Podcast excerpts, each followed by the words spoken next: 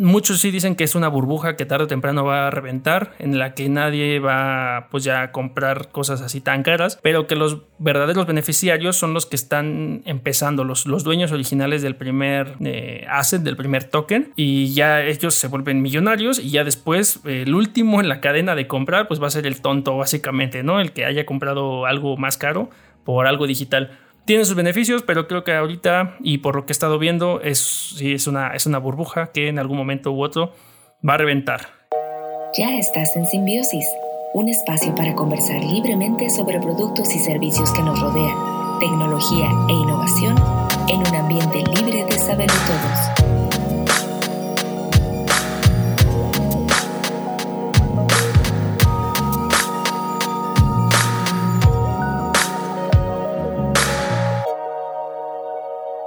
Hola, ya estamos de regreso en un nuevo episodio de Simbiosis. Y el día de hoy estoy únicamente yo, Jorge, arroba Hornas en cualquier red social, ahí me encuentras, o eh, a cualquier lugar de Simbiosis que quieras visitarnos, seguirnos, eh, eh, suscribirte, puedes hacerlo en simbiosispodcast.com. Y el día de hoy en el sumario tenemos noticias y seguimiento de las comisiones reducidas tanto de App Store como de Google Play Store, los NFTs que siguen dando de qué hablar, eh, hay, nuevas noticias acerca de ellas, eh, nuevos logos, nuestra sección de nuevos logos, ahí está algo de Wreckit, una nueva silla gamer de Lenovo que tiene una katana, algo muy raro, pero mm, está bueno, quédate para escucharlo. Y un reporte que me llamó mucho la atención, que me gustó bastante, de la industria de los videojuegos en México de 2020, que, que qué tan jugones somos aquí en México. Un par de recomendaciones unas que son para eh, convocatorias que está haciendo el Centro de Cultura Digital y unas que son para identidad corporativa, que por ahí eh, Aprendiz en nuestro canal de Discord nos, este, nos estaba preguntando algunas cosas y me pareció oportuno eh, traérmelas para acá, para el podcast, para dejarlas ya también para la eternidad. Entonces comencemos y en las comisiones reducidas de las eh, tiendas más famosas de aplicaciones móviles que son de App Store de Apple y Google Play Store de Android, em, vamos a darle seguimiento primero a la de Apple que ya desde aproximadamente noviembre del año pasado eh, ya había reducido su comisión al 15% de las pymes o las que facturaran menos de un millón de dólares. Esto está bueno porque, pues ya antes, si, recuerdas, ambas stores eh, cobraban el 30% de comisión, así fueras una persona, un desarrollador, una empresa muy pequeña o, este, fueras este, una empresa muy, muy grande. Ahora con estos nuevos ajustes que decíamos que eh, se había hecho una comisión y la cual estaba ahí liderada principalmente por la pues por la gigantesca Epic Games y su juego Fortnite y todo el sistema de monetización que tienen en las tiendas. Mm, pues eh, estuvo bueno que estuvieran ahí metiendo. A ellos no les va a aplicar porque ellos ganan pues, miles o, millones de dólares incluso en estos juegos eh, a través de esta monetización. Entonces para ellos sí aplica el 30%. Pero lo que trajo de cosas buenas fue que pues para todas las pequeñas empresas que pues son muchas, ¿no? y Apple lo dice que son la columna vertebral de, ingresos de la App Store, eh, pues no, no les afecta, no les va a afectar tanto, ¿no? Me parece, me parece algo bueno, creo que ya se habían tardado, o sea, si algo trajo esta, esta, pues estos pleitos legales que tuvieron estos grandes corporativos, es que benefició a los que no son grandes corporativos. Entonces, la verdad es que está, está interesante. Eh, y el, el pues a, finales del año pasado, Apple ya había determinado esto y pues lo que quería era, bueno, ellos lo decían, ¿no? Eh, eh, seguir manteniendo o ganarse la confianza de los usuarios y los desarrolladores para que pues la App Store siguiera como desde un inicio, ¿no? Y pues ya. Eh, mm, bueno, hay muchos comentarios al respecto de que si la comisión, que no la comisión, pero lo que sí alcanzo a ver en muchas respuestas, en, algunos foros, en algunos este, comentarios que dejan en las notas que leo, es que sí hay una conciencia por parte de los desarrolladores de que pues, las tiendas de, pues en este caso la App Store o la Google Play Store, eh, pueden o sea, sí, sí está bien que se lleven cierta comisión por dejarte colgar su juego, ¿no? Cosa que ya comentábamos aquí en, de este lado, eh, porque pues sí, o sea, está, están prestándote una plataforma con acceso a, a, millones de usuarios y, y, brindándote servicios para hospedarlo, seguridad, o sea, de verdad es que está bien y me gusta que ahora pues los desarrolladores ya, este, pues se lleven una, bueno, estén entregando una comisión eh, de 15% solamente para esta tienda. Ya si tu aplicación es un exitazo y te vas a más de un millón de dólares al año, ya te van a cobrar el 30, pero pues creo que, creo que está, está bien. Entonces, ahora ya pasando a la Google Play Store, que es de, Android, para todos los usuarios de Android, que son la mayoría de usuarios eh, en, el mundo, incluso en Latinoamérica, que es acá donde estamos de este lado, eh, también ya aplicaron. Eh, el 17 de marzo estaba leyendo esta nota que son, pues va a pasar lo mismo. Eh, está siguiendo las mismas líneas de Apple. Va a pasar de la comisión del 30% al 15% para todos los desarrolladores sin distinción. Y aplica lo mismo, ¿no? Lo decían que con este cambio el 99% de, los desarrolladores del mundo que venden los bienes o los servicios a través de la Play Store se verán en un 50% de la reducción de comisiones, ¿no? Eh, también cabe aclarar que dentro de Android no existe esta limitación de apps, de, tiendas de, terceros, ¿no? Dentro de la app no te limitan tanto o no se ponen tan heavy como, Apple, pero está bueno, la verdad es que eh, va, a beneficiar también a muchos desarrolladores también que van para Android, que van empezando. Y lo que también está diciendo es que esta reducción va a aliviar a, la, pues los desarrolladores que son, que son pequeños, ¿no? Eh, si es un 15% o un 30% para las apps obtenidas, eh, dependiendo pues ya tu, nivel de, descargas e ingresos a través de, tu año, ¿no? Eh, pues ya, o sea, creo que me parece algo, algo bueno. Si algo bueno trajo toda esta trifulca legal entre Epic y las, y las tiendas de terceros, pues logró beneficiar a los, a los pequeños o, los desarrolladores, que, estudios que van empezando, ¿no? Ya sean independientes o estudios, y está, pues está padre. Entonces les dejo el link ahí en las notas, en la descripción, para que le den seguimiento. Y si estás a punto de sacar tu app, pues ya sabes que ahora tienes este, mayor oportunidad de eh, pues ganar un poquito más, ¿no? Eh, percibir un poquito más. Eh, a menos de que ya, ah, te digo, rompas acá las tiendas y te vuelvas millonario pues un poco más, 30% que ya se venía haciendo, pero pues, pues este ajuste me parece, me parece bien, prudente. Eh, vamos a la siguiente noticia de los NFTs. Mm, no sé si escuchaste el último episodio que grabamos, pero eh, en un resumen bravo, eh, bravo, en un resumen breve estos NFTs mm, son los non-fungible tokens, que son tokens no fungibles y están siendo un nuevo tipo de... Mm, de moneda de tipo de intercambio digital, pero más que moneda son tipos de... Un, tipo de protección para los assets digitales, ¿no?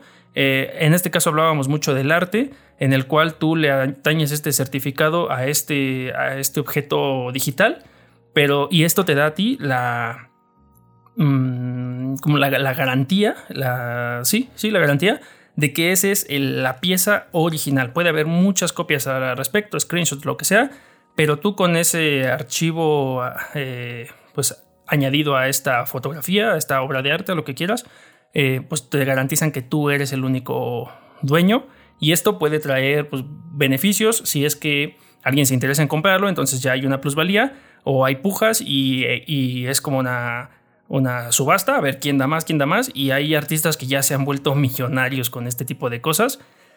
Y eh, pues si, si, quieres buscar un poco más acerca de NFTs y toda esta revolución que está trayendo para ya fines, eh, para definiciones más, más específicas, más claras de lo que incluso pudiera yo estar dando aquí o confundiéndote más, no lo sé, uh, házmelo saber.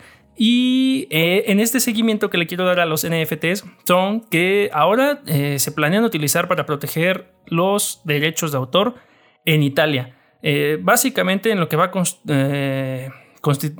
constar es que va a utilizar este tipo de cadenas de blockchain para que la sociedad italiana de autores pues hagan estos, utilicen estos tokens no fungibles para cambiar los modelos de negocio y los intermediarios en la gestión de los derechos de autor. Es una cuestión muy, muy clavada. La verdad es que eh, pues es un tema legal en lo que yo no soy tan, tan experto. Pero aquí leyendo la nota, eh, pues dicen que ya crearon eh, más de 4 millones de NFTs que van a presentar de forma digital y esto van a representar más de 95 mil autores de los miembros de esta organización. Eh, pues está, está interesante. La verdad es que voy a hablar ahí con este con una amiga que tengo que es especialista en los derechos de autor y que me explica un poco más acerca de cómo estos NFTs podrían eh, ayudar o no a, la propiedad intelectual, ¿no? Porque también por aquí se plantea que eh, el NFT también podría violar los derechos del autor porque pues no solo están los... pues dice que el derecho de autor no solo está en riesgo en las obras musicales o literarias, sino también se ha extendido la venta de figuras de superhéroes, y convertidos en tokens no fungibles. Esto quiere decir que, por ejemplo, si una editorial como DC considera que está poniendo en riesgo la propiedad intelectual de las figuras bajo su licencia, ¿no? Y esto es, esto es muy interesante porque hay artistas que actualmente, pues, eh, pues están, pueden estar rayando o violando estos derechos, porque yo, eh, Jorge, puedo hacer una ilustración digital de Goku, por ejemplo, ¿no? O, ajá, sí, digamos de Goku, y la pongo en venta en línea y alguien me la compra por un millón de pesos, pero pues el creador de, Goku no se va a llevar nada, ¿no? Me lo llevo yo. Entonces hay unas, hay unas líneas ahí que están eh, pues cruzándose y, seguro van a, pues van a traer ahí mm, controversia. Pero, eh, pues ya si se, planean utilizar estos NFTs para los derechos de autor, como ya lo decíamos, ¿no? Porque estos NFTs no solo te sirven para proteger este, mm, coleccionables digitales, sino eh, tienen otros usos. Ah, los principales usos que se le está dando ahorita es para el arte digital, ¿no? Todos los artistas digitales. Pero ya viene para los derechos de autor en Italia. Vamos a ver si o qué países siguen este, este tipo de, de modelos. Eh, también eh, dentro de esto de tema de los NFTs, la revista Time, mm, bueno, es una famosísima revista, ¿no? Eh, subasta por este medio NFT las portadas de sus revistas. Hace tres portadas de revistas en específico, ¿no? La que dice Is God Dead? Dios está muerto. It's Truth Dead? La verdad está muerta. Y también la de Is Fiat Dead? Eh, eh, pues está, está interesante porque estos grandes corporativos ya también están eh, pues, pues aprovechando este, este medio de, los tokens no fungibles para vender sus propias obras intelectuales, ¿no? Y ahora, cada uno de estos, de estos tres tokens se va a vender en aproximadamente 47.115 dólares. y eso a lo mejor es con lo que empieza, ¿no? Eh, pues también em, ah, te dejo ahí el link de la, en la descripción, en las notas, en donde está el comunicado tal cual directo de time.com, en donde dice que ya están eh, pues libres ahí, van a venderse. Eh, bueno, va a estar abierta la puja a partir del miércoles 24 de marzo desde las 8 de la noche y te venden estas tres portadas de revistas para que tú seas el único dueño coleccionable de estas revistas digitales, ¿no? De estas portadas. Y pues a lo mejor se vuelven coleccionables o no. Todo este tema de los tokens no fungibles se está volviendo un tema porque muchos sí dicen que es una burbuja que tarde o temprano va a reventar, en la que nadie va pues ya a comprar cosas así tan caras, pero que los verdaderos beneficiarios son los que están empezando, los, los dueños originales del primer eh, asset, del primer token y ya ellos se vuelven millonarios y ya después el último en la cadena de comprar pues va a ser el tonto básicamente, ¿no? El que haya comprado algo más caro por algo digital. Tiene sus beneficios, pero creo que ahorita y por lo que he estado viendo es, sí, es, una, es una burbuja que en algún momento u otro va a reventar. Eh, y vamos a ver hacia dónde camina todo esto de los NFTs. Eh, si sabes más que yo de NFTs y te gustaría platicarlo, pues ahí únete en nuestro Discord y, y platícame de esto eh, un poco más. Siguiendo en la nota de, bueno, en la sección, eh, que ya está improvisada casi permanentemente porque cada, este año ha sido de nuevos logos. Eh, eh que originalmente es Racket Banksier, eh, tiene un rediseño de, marca, te dejo ahí el link también directo a su nota, en donde esta empresa cambia de ser, de, cambia de su, imagen, su, incluso su logotipo fuertemente de Racket Banksier a solo decir Racket. Eh, para los que no conozcan, Reckitt es el principal competidor de Unilever, Henkel y Procter Gamble, que son pues, grandes corporaciones, que tienen muchas submarcas alrededor, un abanico de marcas. Y ahora lo que dicen es que ya con esto quieren mm, darle una nueva imagen, un refresh a su, a su marca y eh, pues seguir reflejando los valores de la empresa y sobre todo diferenciarse de, pues, de la competencia, ¿no? Que optan por los colores azules eh, o moradones, ¿no? La gama de colores fría, Unilever y Procter Gamble, pues Rekit se va hacia, hacia los rojos, rosas, ¿no? Un poquito más ahí tirándole a los cálidos. Me gusta un poco, eh, el arreglo tipográfico se ve más moderno, eh, todo en minúsculas, lo hace más cercano, más amigable, los colores lo hacen también eh, pues como más digital, más instagramoso, pero no me gustó a mí tanto la R que le ponen en la esquina superior derecha, que es como de marca registrada, no sé, ese, ese símbolo que utilizaron, en lo personal no, no me gusta tanto. Pero pues mm, lo que quieren ahora con esto de Rekit es eh, pues ganar y facilitar la escritura. También que la gente lo recuerde un poco más. Y pues ser más sencillos y memorables, según lo explica su propio, su propio director. Mm, pues que, ah, bueno, aparte de hacer este cambio de logotipo, eh, tiene pues este nuevo logo, este nuevo naming, naming tiene esta R como una arroba raro, que lo personal ese, ese isotipo en forma de R, pues no, no me gusta tanto. Pero las letritas sí, se hubieran, yo creo que se hubiera estado padre nada más las, las letras en minúsculas. Tiene una paleta de colores que evoluciona. Eh, su, su, color principal es el Energy Pink. Y pues ahí tiene una gama de colores eh, en escala de grises, de, negro a blanco y colores eh, complementarios, ¿no? Naranjas, amarillos, verdes, este, turquesas, azules, morados y su gama de, de rositas, de su Energy Pink que es el, color principal. Eh, también lo que hicieron fue tipografía a la medida. La tipografía que están utilizando es exclusiva de la marca Rekit y eso pues lo hace, siempre está padre, ¿no? Que, que apuesten por hacer sus propias tipografías porque pues ya le dan este, este, esta cosa de, pues, de hacerlos únicos, ¿no? Eh, por ahí estaba viendo que hay muchos a los que no les gustó que tuvieran esta mezcla entre curvas y, y líneas rectas pero a mí, a mí me parece bien, me parece que se ve moderna.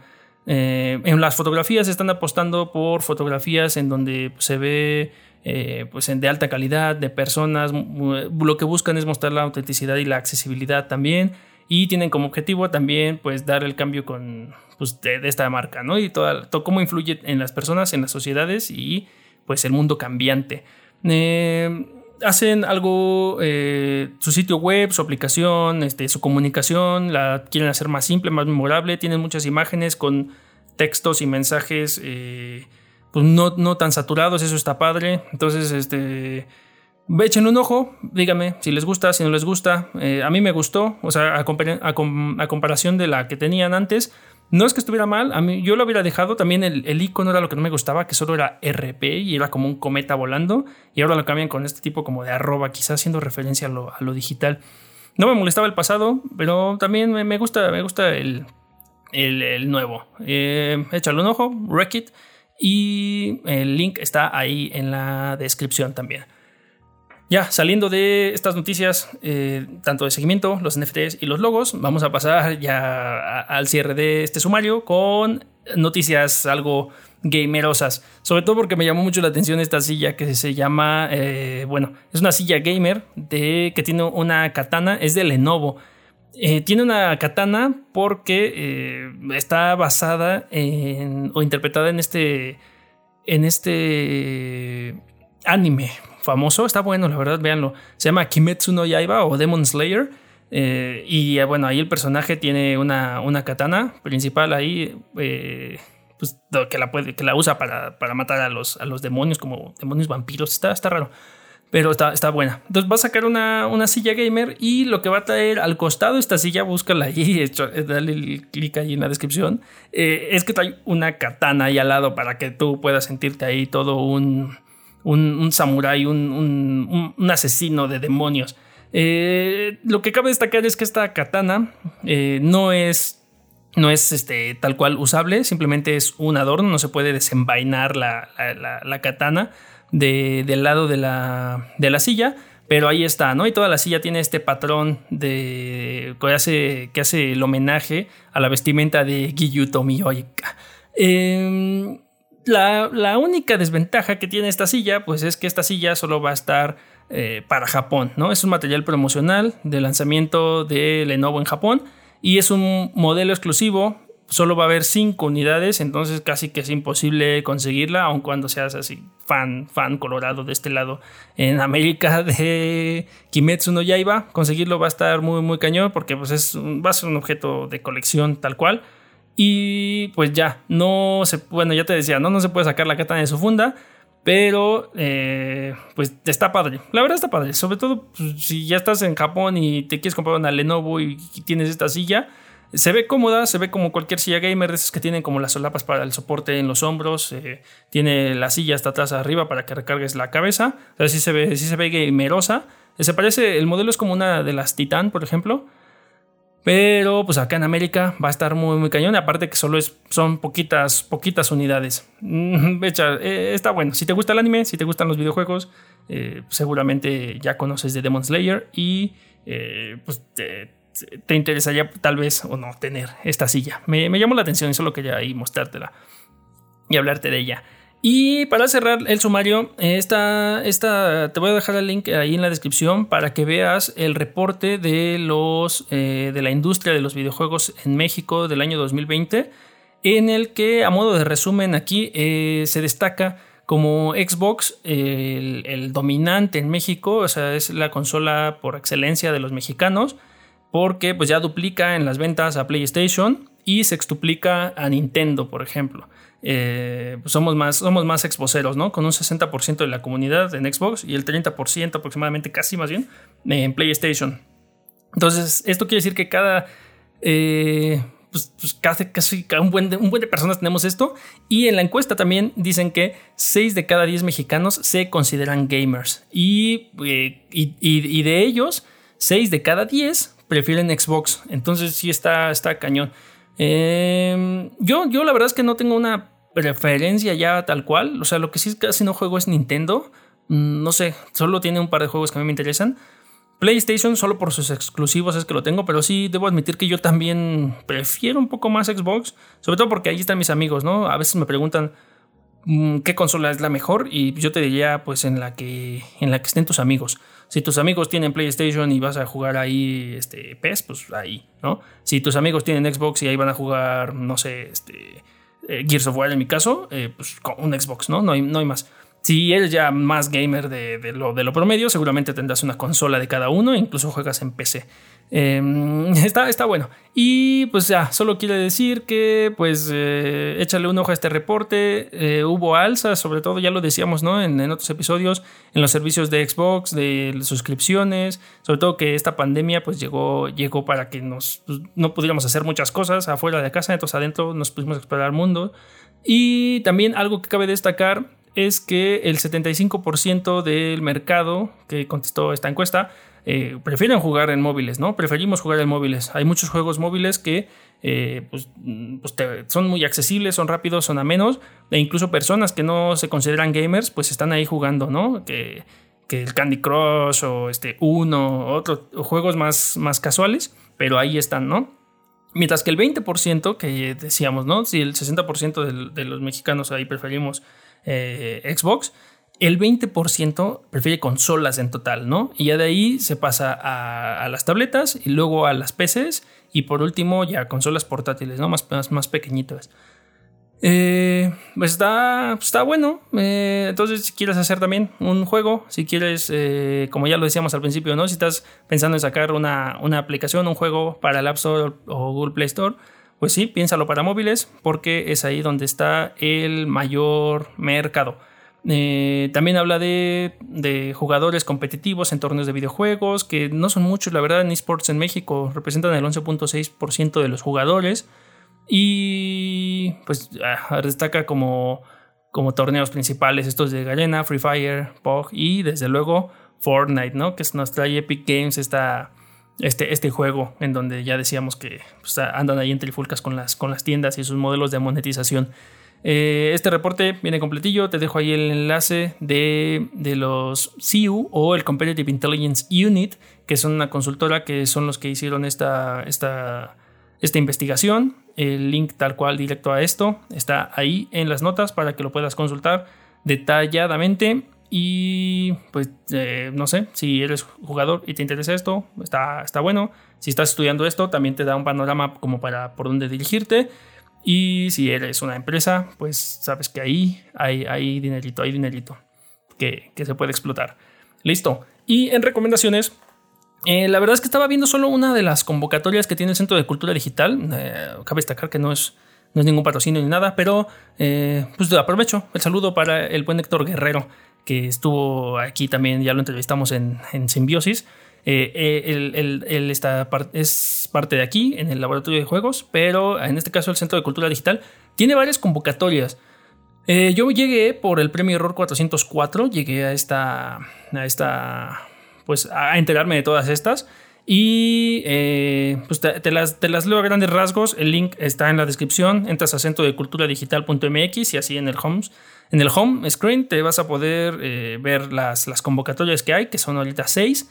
Que uno es transitar la escena a través de los medios digitales, luego las fábulas jugables en, en la cultura digital, geometrías sensibles, premio Yami Ichi, el Paleontoyam virtual, que va a ser ahí un Game Jam algo relax, y el premio Error 404 cada uno tiene sus particularidades, unos están más enfocados eh, como a desarrollo de juegos, unos más experiencias, unos más, este, más experimentales, pero échale, échale un ojo y ya que estás ahí, también échate un ojo a la oferta educativa que tienen para, de los talleres que van a impartir en línea este 2021, que van a ser eh, pues, este, pues a lo largo de este año.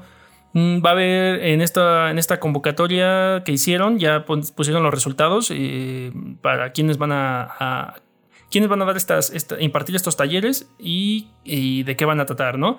Uno habla de electrónica en Arduino, otro de música digital, otro de contenido educativo eh, digital, autorretrato sonoro. Ah, eso está bueno. Bueno, suena interesante.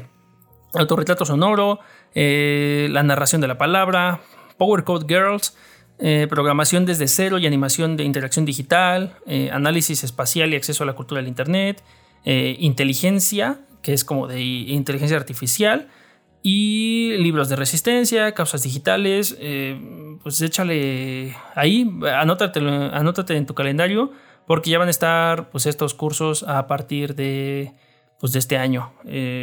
van ahí ya a a hacerlos de forma digital, totalmente, ¿no? Pues no, no, nos, queda, no nos queda otra. Y la verdad es que está bueno. Lo hace, para mí lo hacen eh, conveniente, ¿no? Porque no, no tienes que trasladarte ya a ningún lado, aunque pues también te demanda mucho más concentración, ¿no? Ya, ya depende de cada uno qué, pues, qué tanto se aplica para estas cosas. Eh, mm, nada, o sea, échale un ojo a estas convocatorias y ya, vamos cerrando, vamos cerrando para que no, no duremos tanto de este lado. Eh, Tenía otras recomendaciones que dar, pero la verdad es que pueden esperar y me pareció buena idea, como te comentaba al principio, eh, si es que lo comenté o solo lo pensé, eh, hablar sobre algunas recomendaciones para la identidad corporativa. Y es que este usuario eh, que está con nosotros, este, este, este simbionte que se nos unió a Discord, llamado Aprendiz, al menos así se hace llamar ahí, saludos Aprendiz, eh, nos preguntaba, ¿no? Que está empezando en esto de la identidad corporativa, que quería, que quería hacer branding para, pues, para ir comenzando, pero no tenía mucha idea de por dónde empezar. Afortunadamente, pues yo sé algo de eso eh, y, espero que lo que le haya recomendado le haya, le haya servido, le haya servido, sí, le haya sido de utilidad. Eh, y le recomendaba en, libros, de hecho te voy a dejar aquí el enlace al libro, no lo tenía, no tenía aquí la, el link al libro, pero eh, se llama Designing Brand Identity de Alina Weller, Tiene otro que se llama Brand Atlas, que también está bueno, pero eh, este de Design, Design Brand Identity está bueno porque te da el paso a paso de cómo diseñar una marca eh, casi casi que desde cero, ¿no? Te enseña los fundamentos de las, de las, de cómo crear una, una, una marca desde las bases, ¿no? De cómo conducir una, una, investigación para ver cómo va a ser tu marca, los conceptos, los conceptos que necesitas, aterrizar, el vocabulario, este, todo lo que necesitas para pues, tener ahí en la cabeza eso, ¿no? Eh, también eh, definir una estrategia, ¿no? De qué va a ir esta estrategia. Te enseña todo este proceso, eh, paso a paso, de cómo hacerlo a lo largo de, pues, de pues de, lo que tienes, ¿no? Que vayas bajando lo que tienes en la cabeza. Y luego ya diseñar eh, la identidad, ¿no? Eh, que tal cual se conoce, muchos se van por lo visual solamente, pero es que va más allá de lo visual, porque en realidad el look and feel y el logo es lo que, lo último, así de lo último casi que, que se hace.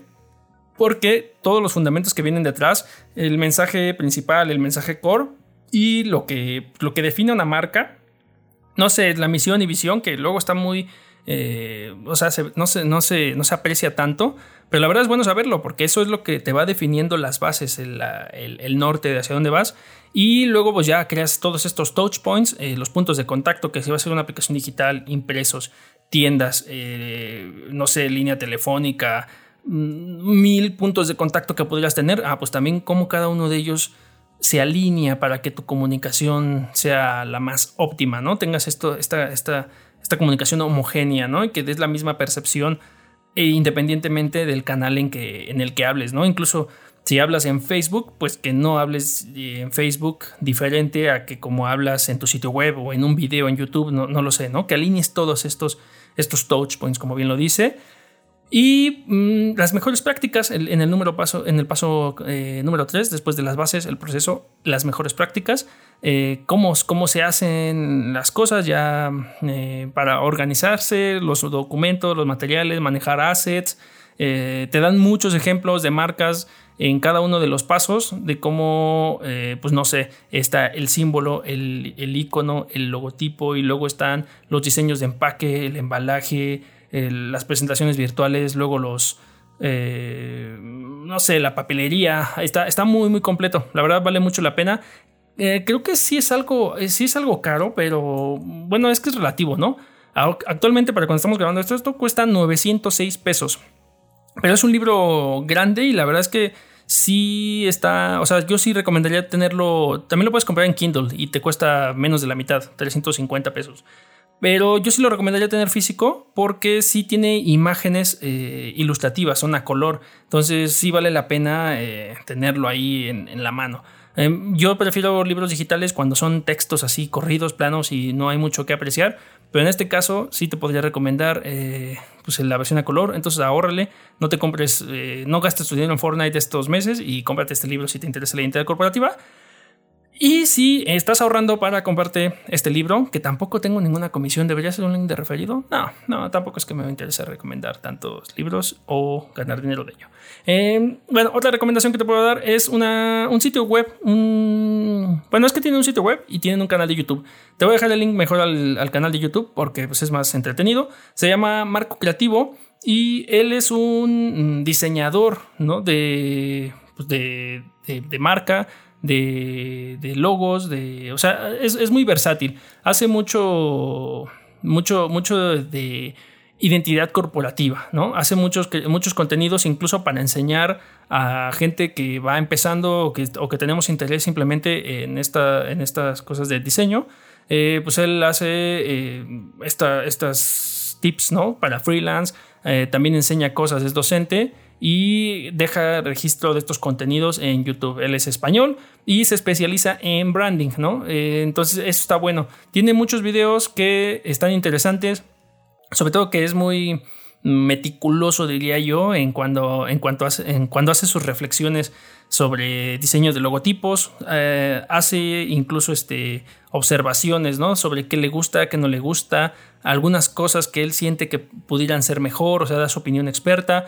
Eh, tiene em, análisis de estos logotipos y también te dice cómo, cómo hacer tu logotipo. Por ahí tiene un video que no recuerdo, tiene, tiene, tiene bastantes, pero tiene un video donde él te enseña su, su presentación de, de, logotipos hacia un cliente, ¿no?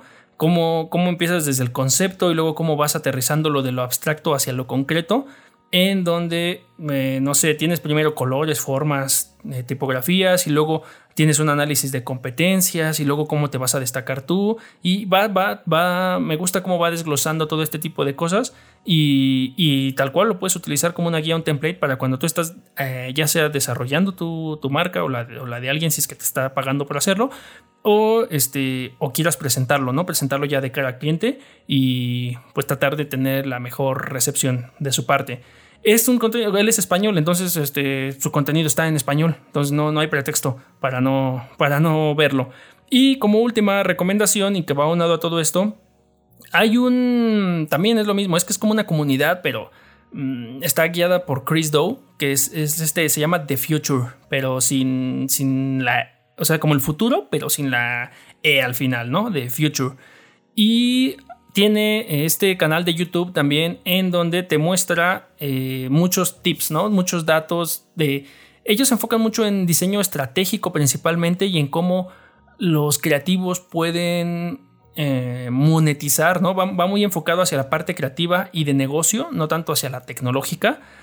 Pero también, eh, aunado esto de la intercorporativa que nos trajo a todo esto, es que tiene algunos videos que te explican muy bien cómo hacer una identidad corporativa y de hecho tienen ahí un, ¿cómo se llaman estas cosas? Una lista de reproducción en donde le hicieron la identidad corporativa a una marca que vende cervezas y entonces te enseñan todo ese proceso de desarrollo de marca desde que te ves con los dueños, los entrevistas, haces preguntas clave para saber qué quieren, qué, están buscando, eh, qué planean hacer, incluso em, empezar a hablar de algunos de presupuestos, o sea, todo ese tipo de, de, de, pues sí, de entrevista con los, con los dueños para entender el trasfondo de las cosas y luego ya empezar a, a, bajar conceptos, a buscar paletas, a buscar referencias, a, hacer este, algunos, algunas pequeñas visualizaciones de hacia dónde pudiera dirigirse la imagen de la, de la marca, independientemente del, del, logo, se va trabajando el logotipo, mandan llamar un, un diseñador en lettering especializado, hacen un icono único. Eh, la verdad que está bueno. Eh, tiene varias cosas, tiene varias cosas este canal de The Future, eh, pero dentro de ellas vas a poder encontrar de identidad corporativa si te llama la atención. Eh, lo bueno o lo malo que puede tener es que está absolutamente en inglés, entonces no, o sea, si sabes inglés no debes tener ningún problema. Si no sabes inglés, pues es un buen pretexto para empezar a aprenderlo también. Eh, no sé si los subtítulos de YouTube eh, automáticos funcionen, no, no, lo, no lo he intentado, pero pues está bueno. También algo que pues de una vez aprovecho para recomendarte de parte de, bueno, que es de ellos mismos de The Future, es que tienen un podcast que yo suelo escuchar y en donde también ahí ellos hablan de mucho diseño estratégico y hacen entrevistas a pues ya personas también pesadas en, la industria de, del diseño.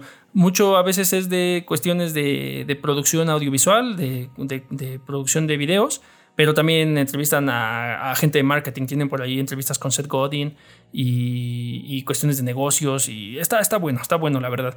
Eh, échenle un ojo, eh, estas tres cosas son mis recomendaciones, no hay más, eh, pues gracias ahí a, a, Aprendiz que sacó este tema y está bueno saber que, que pues aquí le puede resultar, resultar útil a alguien. Así que pues ya, vámonos. Visita simbiosispodcast.com y continúa la conversación en Facebook, Instagram y Discord. Comparte y suscríbete a través de Spotify o tu reproductor de podcast preferido. Así, llegaremos a más simbiontes como nosotros.